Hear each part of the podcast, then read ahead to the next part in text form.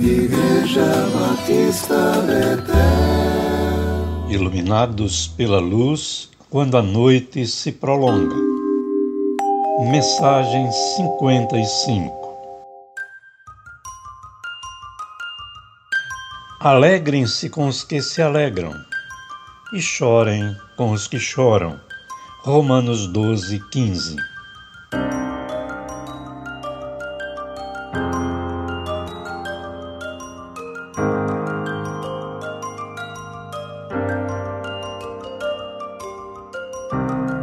Nós, líderes religiosos da tradição judaico-cristã, pastores, rabinos e padres, somos chamados a dirigir celebrações em nossas comunidades e paróquias que mexem sempre com nossas emoções.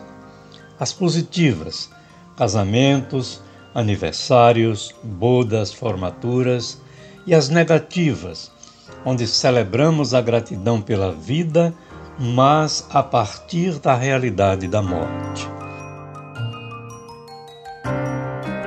Muitas vezes somos esticados emocionalmente para além do nosso ponto limite. O desgaste, às vezes num só dia, é grande, enquanto a recuperação é sempre lenta. Certa feita, viajando de avião de Salvador a Brasília, descobri que o homem que estava na poltrona ao lado da minha era um sacerdote católico. Então começamos a conversar, sendo o ponto de partida o medo que ele ainda não tinha conseguido superar de viajar de avião. Mas logo nos descobrimos também como religiosos. E a conversa seguiu essa linha das desafiadoras implicações do sacerdócio até que ele abriu o coração e me disse a razão de ser de estar indo a Brasília. Estou ultrapassando meu ponto limite, falou. Estou exaurido física e emocionalmente. Não posso ir além disso. Não tenho como dar forças a ninguém porque emocionalmente não as tenho. E o meu bispo, ao saber da minha situação, providenciou imediatamente para que eu me afastasse de todas as atividades e até da cidade de Salvador, vindo para um espaço nosso aqui em Brasília, a fim de que eu passe o tempo necessário para a minha recuperação. Na verdade, não conheço nenhuma denominação evangélica que cuide assim de seus pastores. Como chamados a um sacerdócio específico, lidamos com situações e celebrações extremas, às vezes num único dia. Meu recorde foram quatro celebrações num sábado, há alguns anos em Salvador. A primeira delas fui às sete horas da manhã ao hospital para orar agradecido com os pais pela chegada do filho primogênito. A segunda, celebrei um sepultamento às dez horas da manhã. Na terceira, celebrei o aniversário de 15 anos às 16 horas. E na quarta, celebrei um casamento às 20 horas. A Bíblia nos exorta a ser solidários com as pessoas nesses dois extremos do viver, a alegria e a tristeza. Paulo diz: alegrem-se com os que se alegram isso é prazeroso e muito, muito mais fácil de fazermos. O ambiente já nos ajuda.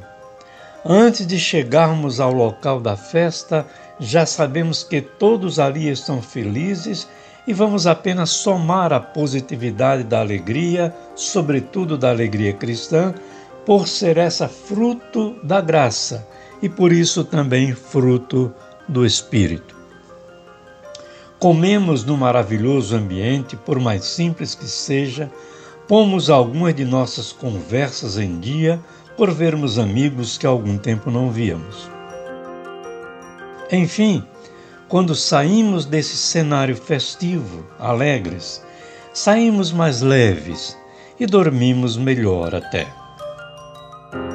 Mas a Bíblia também nos chama a chorar com os que choram Choram pelo luto, por exemplo, pelo corte definitivo de uma relação construída ao longo do tempo.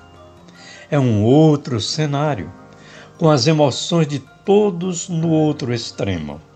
Se na primeira experiência houve o tempo todo uma comunhão de sorrisos, nesta outra a comunhão é a de tristeza, senhos franzidos, óculos escuros, ausência de palavras adequadas para repartir com nossos amigos sofridos. Saímos dali tristes e o nosso sono é alterado para pior. Passamos a viver alguns dias no peso e na dor, porque pesa e dói sempre o sofrimento dos nossos amigos.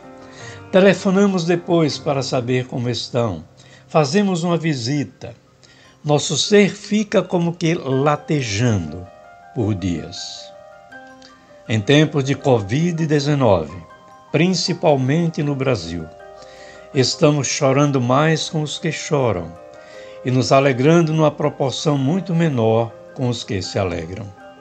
Resta-nos o acolhimento do Consolador, o Espírito Santo que faz em nós, por nós e pelos nossos queridos a quem somos chamados a ajudar, aquilo que nós não podemos fazer nem por nós mesmos, nem por eles. Quem nos socorre é o Espírito Santo que intercede ao Pai por nós com gemidos inexprimíveis, conforme Romanos 8, 26. Amém.